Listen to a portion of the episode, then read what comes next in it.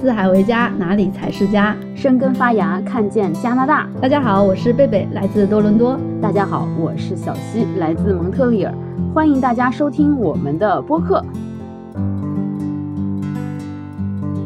Hello，Hello，大家好，欢迎来到我们二零二三年的第一期。在新年的这么愉快的开始中，我们要聊一个很沉重的话题。因为我在前几天翻看了我之前的日记。发现了，二零二一年我记录了一件让我很震撼的事情，就是二零二一年那年在加拿大发现了有两百一十五名儿童遗骸的寄宿学校。这件事情让我非常震撼，因为它翻出了加拿大以前的暗黑历史，这是我以前从来没有了解过的。然后呢，这个历史让我突然觉得我移民加拿大的这个决定是不是正确的。所以在这聊之前，我就想先请我们的历史爱好者小西来给大家稍微科普一下这个加拿大的暗黑历史。好的，好的，那个感谢我们贝贝的提出啊，这个事情其实倒也远不至于还影响你移民加拿大的这个决策，但是确实也确实值得有的一聊。我跟大家稍微说说这个东西是怎么回事儿吧。其实当时二零二一年，应该我查一下新闻，是五月二十八号的时候，在 B.C 省，就离我们很远，在大陆的另一端，发现了二百一十五具的一个遗骨呢，就是属于当时印第安民族的一个寄宿学校的一个遗址。当时我看到这个新闻之后，说实话我都笑了，因为我对这个事件呢，可能比贝贝知道的要早一点儿。当时我看到这个东西，哎呀，加拿大政府又出来道歉，又出来说呀，我们要学习历史，回顾历史，我都心想，天呐，整个加拿大的大陆上不知道埋着多少个就这种乱坟岗，到时候真的是出来一个新闻，他们就得被鞭笞一次，出来一次鞭笞一次。这个事情呢，要回顾，就是说，其实是在十九世纪初期的时候，十九世纪啊，大家注意，我们现在是二十一世纪的，大概就是一八几几年的时候。当时这个英法的白人在加拿大这片土地上站稳脚跟了之后呢，他们就开始对他们身边曾经的兄弟，这个原住民开始下手了。他们觉得他们在呃知识上，尤其是在宗教上是非常落后的，所以他们认为自己有义务去帮助这个帮助加一个引号哈，去帮助这些原住民兄弟去学习他们先进的语言文化以及宗教。于是呢，他们就想了这么一个制度，叫 residential school 寄宿学校。他们在加拿大基本上每个省吧都建立了很多的这种寄宿的学校，让这个印第安的家庭七到十四岁的小朋友都必须送到这个学校去学习他们规定的语言，主要就是英语知识、宗教理念，在同时还要抛弃掉他们原来的语言、宗教、家庭习惯这样子。在这个过程中呢，我们可以看到，也许目的上看起来还是不错的，但是实际上造成的结果就是非常高的死亡率、体罚率，孩子们营养很差。第一个学校大概是在一八二八年建立，然后最后一个学校的取消呢是在一九九六年。大家可以看到，其实离我们非常近了。在现在来看，包括从政府到教会层面都已经承认了它是一个种族屠杀的事情。我现在就先不说好坏，就先描述事实哈。然后在这一百多年的寄宿学校的过程中呢，可以说对于原住民来说，他们的文化也是处在了一个割裂的状态。现在就造成了很多很多的问题。最终在二零零八年，在 Stephen Harper 政府的呃主导下，对原住民政府进行了一个正式的从国家层面的道歉吧。我当时翻看我日记的时候，我写了三个点。就第一个是我很震惊，因为我不了解这个暗暗黑历史嘛，所以当时出来的时候，哇，我是天呐，民主自由的加拿大竟然有这么黑暗的历史。然后第二点呢，我很震惊，就是说，当这个事情出来了之后呢，加拿大他就马上就开始道歉。然后呢，呃，我翻看了他之前有一些，比如说像物质上的补偿、金钱上的补偿，就这种赔偿的行为，他们也开始出来了。但是我就觉得，哎，也很欣慰，说啊，原来。加拿大面对这种呃有污点的历史，他们的态度还是很坦诚的，也能够直面历史的，这是第二个。然后第三个呢，我是当时也查了一下这些原住民的情况嘛，然后就觉得，哎，他们现在好像也被重视，包括这种经济倾斜啊、税收的倾斜，我觉得哎还是做的挺好的。就当时这两个震惊让我印象很深刻。然后但这这次我回去翻的时候，我就想到啊。其实这个事情还是挺值得我们讲一讲，也值得大家去了解一下的。加拿大政府其实对这件事情上已经做了很大程度的。一个补偿哈，那么我们其实可以想，就是为什么我们会移民到加拿大？就是当时我们看中这个国家，其实它是民主、包包容、自由、开放。我们首先回顾这个时间点，其实它最后一所寄宿学校的取消是在一九九六年，哈伯的道歉是在二零零八年。那么其实他做这些动作，也就是在近十几、二十年的事情。我们可以这样理解吗？现在我要澄清一个事实啊。我们现在叫他印第安人，是我们大家觉得非常耳熟能详的一种说法。但是本身“印第安”这三个字，在加拿大和美国对于原住民都被认定是不尊重的一种说法。我们现在其实更规范的可能会叫他们 Aboriginal people，或者叫 First Nations，或者叫 Indigenous people。只是说对于我们中国听众来说，可能不是特别能 get 到中间的一些褒义贬义，我们就这样叫，让大家会听起来更容易入耳一些。我们现在去看政府对于印第安的一些补偿的措施，我也承认，其实这个加拿大政府哈，在如果我说它是面子工程的话，其实在面子工程上做的还是。非常不错的，包括现在中学生，据我所知，在十二年级的时候，他们要必须去学习印第安人的历史。所以就说，其实，在我们生活中的很多点滴，我们看得见的、看不见的，其实政府都已经把他的，就是他的动作深入到我们的这些生活里面去了。但是我们其实反过来思思想思考这样一个问题：它够吗？它起到了真正的帮助吗？他做的还可以更好吗？对我当时看到这个之后呢，因为也去查了一下政府到底对印第安人做了一些什么补偿嘛，是对他们有进行一个物质上的帮助。这个物质包括给他们每个人都有固定的补助，呃，听说还不少。然后第二个就是在税收上有倾斜，比如说有些地方他们买东西是不用交税的。然后第三个呢是，然后第三个呢是他们有自己的一个原住民的保留地。对我来说是做的挺好的，因为他不只是有一个口头上的一个道歉，然后一个政治的姿态，他其实是拿出了这种物质上的补偿。他们设立了一个节日叫 Orange T-shirt Day，我还记得我小孩子上学的时候碰到这个节日，他们就要穿穿穿这种橙色的衣服去学校里来纪念印第安人。我觉得他们做的这些行为，其实就是像刚才小七说的，一点一滴都有。在落到实处的，所以对我来说，他们的这些面对印第安人的这种补偿，以及他们面对这种历史污点的态度，让我觉得很欣赏。实话说，在二零零八年那个政府公开道歉的时候，因为我是零九年到的加拿大，所以还赶上了这一届政府，就是 Stephen Harper 嘛。当时你想第一次来到这个国家，哇，对这个总统，对这个总理也是有滤镜的，而且他长得还挺帅的，而且当时做出了这么大的举措，我说哇塞，可真是一个。敢于承认自己，敢于面对过去的一个民族，真不错呢。但是随着自己在这个国家待的时间越来越久，你对他的呃政治制度呀，以及社会的情况越来了解的话，其实你会产生一些新的问号出来。首先就说，在这个国家哈，政治是最不怕被调侃的。任何当他们做出一些标新立异的举动的话，其实你第一个可以浮出脑海的东西就是说，这是不是为了赢得选票？这个是我觉得任何时候都可以拿出来说的一个问题。你像，应该是在二零零七年的时候，当时联合国开了一个就是民族多样性的一个大会，在这个整个世界自由思潮的一个推动下，你承认自己民族多样性，这已经是一个不可逆转的一个潮流。其实像刚才贝贝提到那个 Orange T-shirt Day，就是加拿大政府成立了一个 Truth and Reconciliation Committee，就是来促进这个真相与和解嘛。当时应该是加拿大的一个大法官在领衔主导这件事情。他其实从二零零二年开始搞这个事情，一直到零八年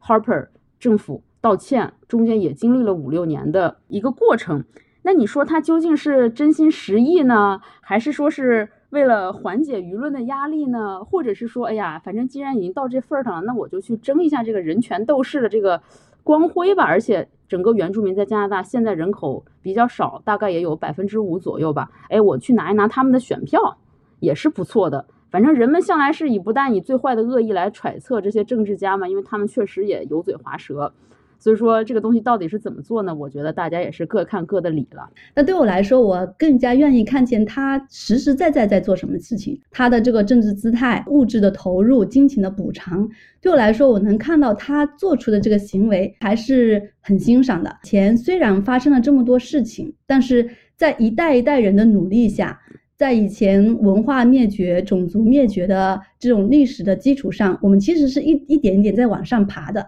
虽然这爬的这个速度很缓慢吧，但是我确实能看到它的进步。另外一方面，其实我们也是在反思，也就是为什么我们要呃正视历史污点，看到以前犯的错误，来防止以后会犯同样的错误。所以在这个点上，我是持一个非常积极的态度的，就是我们看到它的进步，但我们同时也要反思。最后，如果能和印第安人达成一个就是我们理想中的和解的话，我觉得这是加拿大现在这种多元社会它能够茁壮成长的土壤，也是它吸引我的一个原因。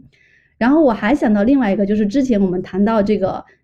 我们华人的在加拿大的地位嘛，很早以前，比如说我们从中国来的这种工人，他们用血泪呢铸就以前的铁路，这个历史可能大家都知道。另外还有收人头税啊什么的哈。我在想，我们现在新移民到了这里之后，我们能否确保这种事情不再发生？有没有信心说这个历史不会重演？就加拿大面对历史污点的这个态度，其实给了我一个很大的信心，就是它不仅有态度和行为，同时它背后也是有坚实的这种法律作为基础的。然后这个法律是从哪里来呢？就我前几天也在查这个资料嘛，它这个法律基础其实是从六十年代那会儿。特别二战以后六十年代的那个时间段，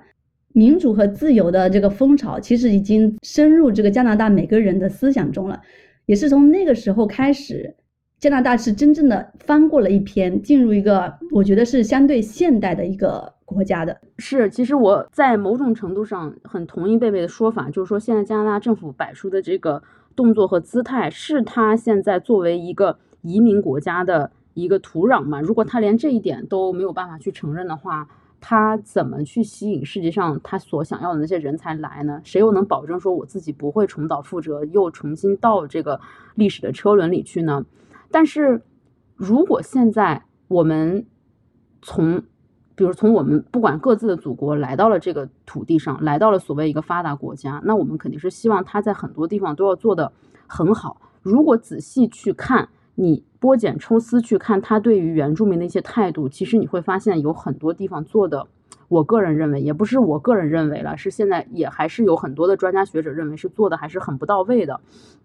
举个例子来说，刚才贝贝有说会给他们有非常多的补助，比如说他们可以有免税的措施，他们上大学可以有非常非常低的一个费用的一个减免，他们可以有自己的土地。那么这件事情，其实我想呃问一下那个贝贝，也是问一下我们的听众。从二零零八年哈勃政府道歉到现在二零零二三年头，也十五年过去了，也经历了三四任政府，小土豆已经都连任了。你有发现说你身边的一些哪怕不重要的岗位，开始有印第安面孔的人来担任这个职位吗？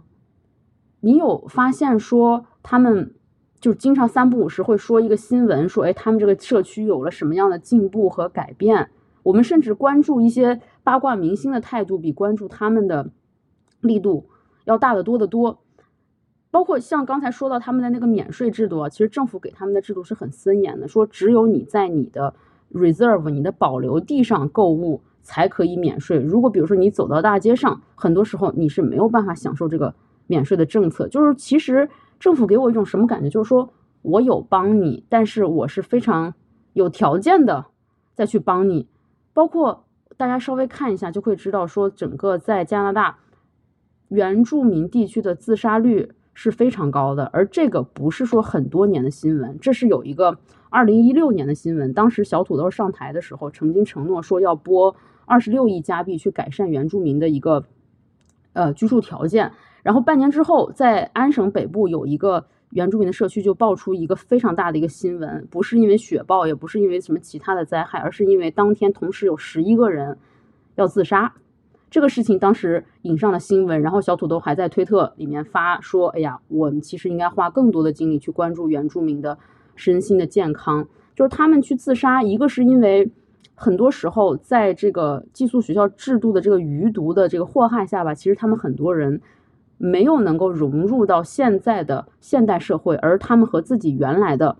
跟他们的社会也断裂，他们是处在一个中间的中空状态，他不知道自己该去哪儿。另外一个就是说，他们的现在的生活条件还是非常的恶劣。他们在温哥华现在有个新闻爆出来，就是说现在原住民他们说，你别说加拿大，说水管打开直饮水是健康，他说我们连安全的生活用水，就洗澡我都没有干净的水，这个是给他们生活带来很多的困惑。这个不禁让人问说，那政府拨了这么多钱给他们，都干嘛去了？政府确实是真的给到了。真金白银给到了钱哈，但是你说如果对于一个人来说，他没有控制自己和消费的能力，他们以前的恶习就会沿袭，包括现在像很多的印第安人，你如果你在街上看到他们，其实会发现他们是一个不健康的状态，不管是身体或者是一种精神上的，就是一种 mentally unhealthy，他们会去酗酒，会去吃很多的那种就是不健康的食物，导致自己的身体去发胖。这些钱没有去到基础设施，也没有去到改善他们的精神状态。如果在这种情况下，我感觉就像如果一个人得了糖尿病，哎，你说我帮你，那我给你送来了好多糖吃，那他吃的这个糖会加速他的对于身体的损害和他自己就是死亡的一个速度。所以说，我对这一点是非常担忧的。嗯，我非常非常同意你的这个观点，就是现在其实很多的印第安人他还是存在非常多的问题，就像你说的。刚才那个例子也讲得非常好，就是当一个糖尿病人，你给他糖的时候，你是在帮助他吗？不是，你是在加剧他的健康的恶化。每个人都知道，其实英国那会殖民，它是非常残酷的，也很残忍的，包括文化灭绝这件事情。但是我想说的就是说，就像美国它依然有黑人问题一样，印第安人他这个问题是几百年的这种殖民历史所造成的一个余浪。他不只是在金钱上、土地上去压榨这个印第安人，更重要的是在文化上，在他的身份认同上，给他做了一个整个相当于斩草除根的一个动作。文化的灭绝，它是不可能通过几代的政府完全解决的。从受害人、从施害人、从内部、从外部、从行为上、从思想上，可能都需要。一代一代人慢慢的去进步，去帮助他们。呃，我还是说在一定程度上同意你这种说法，就是说我们需要时间，因为一二百年的一个损害很难通过十几年的一个努力来来弥合。可是我有时候又很悲观的去想，如果我们把国家比作一个公司，那么这个印第安它这个部门。可以说，就是已经不会再给这个公司带来任何利益的一个部门，它已经是历史翻过去的那一页。国家它作为一个利益的一个平衡者，它肯定不傻，它要去做对我自己效率更高、对我国家进步发展帮助更快的一个东西。但是另一方面来说，它国家它又不是一个公司，它不能只瞄准一个利益来说，就整个这个国民，甚至人家是 First Nation。当时有一个特别有趣的新闻，就是加拿大在一百五十年成立，当时不是有个大庆吗？当时在渥太华搞了很多的活动，然后当时就有很多的 First Nation 的人就就过去那边抗议了。他说：“你们殖民者的节日的庆祝，就是我们悲惨的，就是我们悲惨的日子，你知道吗？”现在我的感觉就是，加拿大政府他说，就好像一个不听话的孩子。去找自己的家长，当这个家长也不是特别负责的话，就总会给他一些钱去打发他，说你别来烦我，我给你钱就可以了。对于现在印第安他们这个部落来说，他们没有得到就是真正的去帮助他们发展的东西。这个时间不管是以十五年或者以一百年计，如果他没有得到一个真心的对待，你给他一百年，他也不会做到有真正的发展。这是我现在正担心的问题。对于这个原住民的问题，现在在整个北美，包括像美国、加拿大，我感觉更像是一个政治正确的问题，就是没有人可以说他，就是大家一定要知道这是一个政治正确的东西。但是所有的人底下的人，不管是政客还是人民，他心里怎么想，你也不知道他怎么想，只是说我先维持住这个表面的政治正确，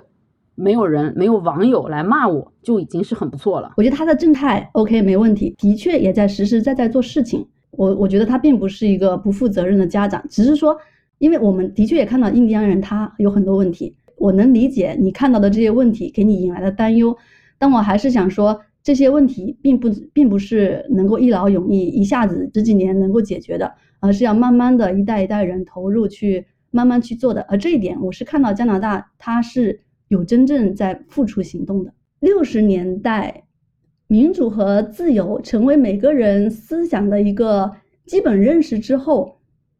那个时候其实已经有人开始出来说为呃原住民他们说话，然后呢，希望。大家能够重新尊重原住民这个种族。当每个人都有这样的行为之后，他其实是从下往上影响政府做出相应的这些政策的调整。所以这一点我也想补充说，在加拿大，它是下面慢慢形成一个思潮、一些觉醒，然后慢慢影响上面的人去做这样的决策。包括我们的选举，我们都是可以发表我们自己的想法，能够有自己的一个选举权的。这个我们刚才也有聊到，那你也可以从另外一个方面理解，就是说，为什么像这样大的一个事件，在一个国土上有一个种族灭绝的事件，是在由下而上推动，最后政府你可以说他不得不迫于压力才去认可这件事情。如果有比较亲民的政府官员，他能早一点去调查到这件事情的话，是不是我们就可以更快的终结这个事情？就像你说的，从下而上，他是不是也是迫于了一个选票的一个压力？终究来说，这件事情，我认为他到现在为止态度上是没有问题，是把自己该做的都做到了。现在咱们的孩子在学校每年也会有一个成衣日，就是那一天会穿上橙色的衣服，会告诉你我们为什么要穿这样的衣服，是为了纪念这片土地上的人民。我和你意见多少相左的点，就是说，如果我们真的。觉得自己错了，要去帮助别人，那么我们是要从他的需求出发，而不是从我开心的角度出发。就好像觉得我给了钱，我心里就踏实了，觉得反正我都做了，你还要我怎样？这是一种特别可怕的态度，就是在呃一个施罪方和受害人方中间，如果往来的次数多，很容易产生这种态度，就是说你还要我怎样？我已经做了这么多，你还要我怎样？现在就会怕出现这种态度，就是说你没有帮到点子上，然后你觉得我都已经说 sorry 了，你还要我怎样？我是会怕非常怕出现这样的态度。是你是从哪里判断出来政府表现出了你还要我怎样的这种态度？就我们现在观看网上的这种思潮，都是在说哇，加拿大政府多么不容易，每年的财政多么的紧张，还拨出了这么多钱的给印第安人，而印第安人多么的不知足，三天两头的去闹事，觉得不满意不满意。你觉得网上会不会出来这种非常，就是想就是理所应当的思潮，就是觉得你们消停点儿吧，还想怎么样？人家已经挺不容易了，已经给到你这么这么多的 benefit，是你自己不会用，你还怨别人？我觉得这是作为人类来说非常自然而然产生的一种思潮。就像我们现在如果在辩论，我们引领了这样的一种潮流，下面我在想，有一些听众也会这样去认为，就觉得他们已经挺不错的了呀，为什么还每天？要闹事儿呢，这是我在警思的一一个行为，一个问题。对你提的这个问题特别好，我特别赞同。这也是为什么说在媒体上也有很多公共专家会时不时拿出来讨论问题，来警惕这些问题。包括我们这些小博主们也时不时会聊一下这些话题，让大家能够更加清楚的看到过去，也警惕一些可能出现的问题，反思之后帮助我们的未来走得更好。那么今天关于印第安人寄宿学校的事情呢，我们就先聊到这里了。我和贝贝呢，贡献了自己比较有限的，但是也是发自内心的很真诚的观点。那么大家对这个事情有什么观点呢？你们在自己的生活中有没有观察到一些值得拿出来讨论的现象？也可以在留言里跟我们说哟。好啦，今天的节目就到此为止。最后祝大家新年快乐，新年快乐，拜拜。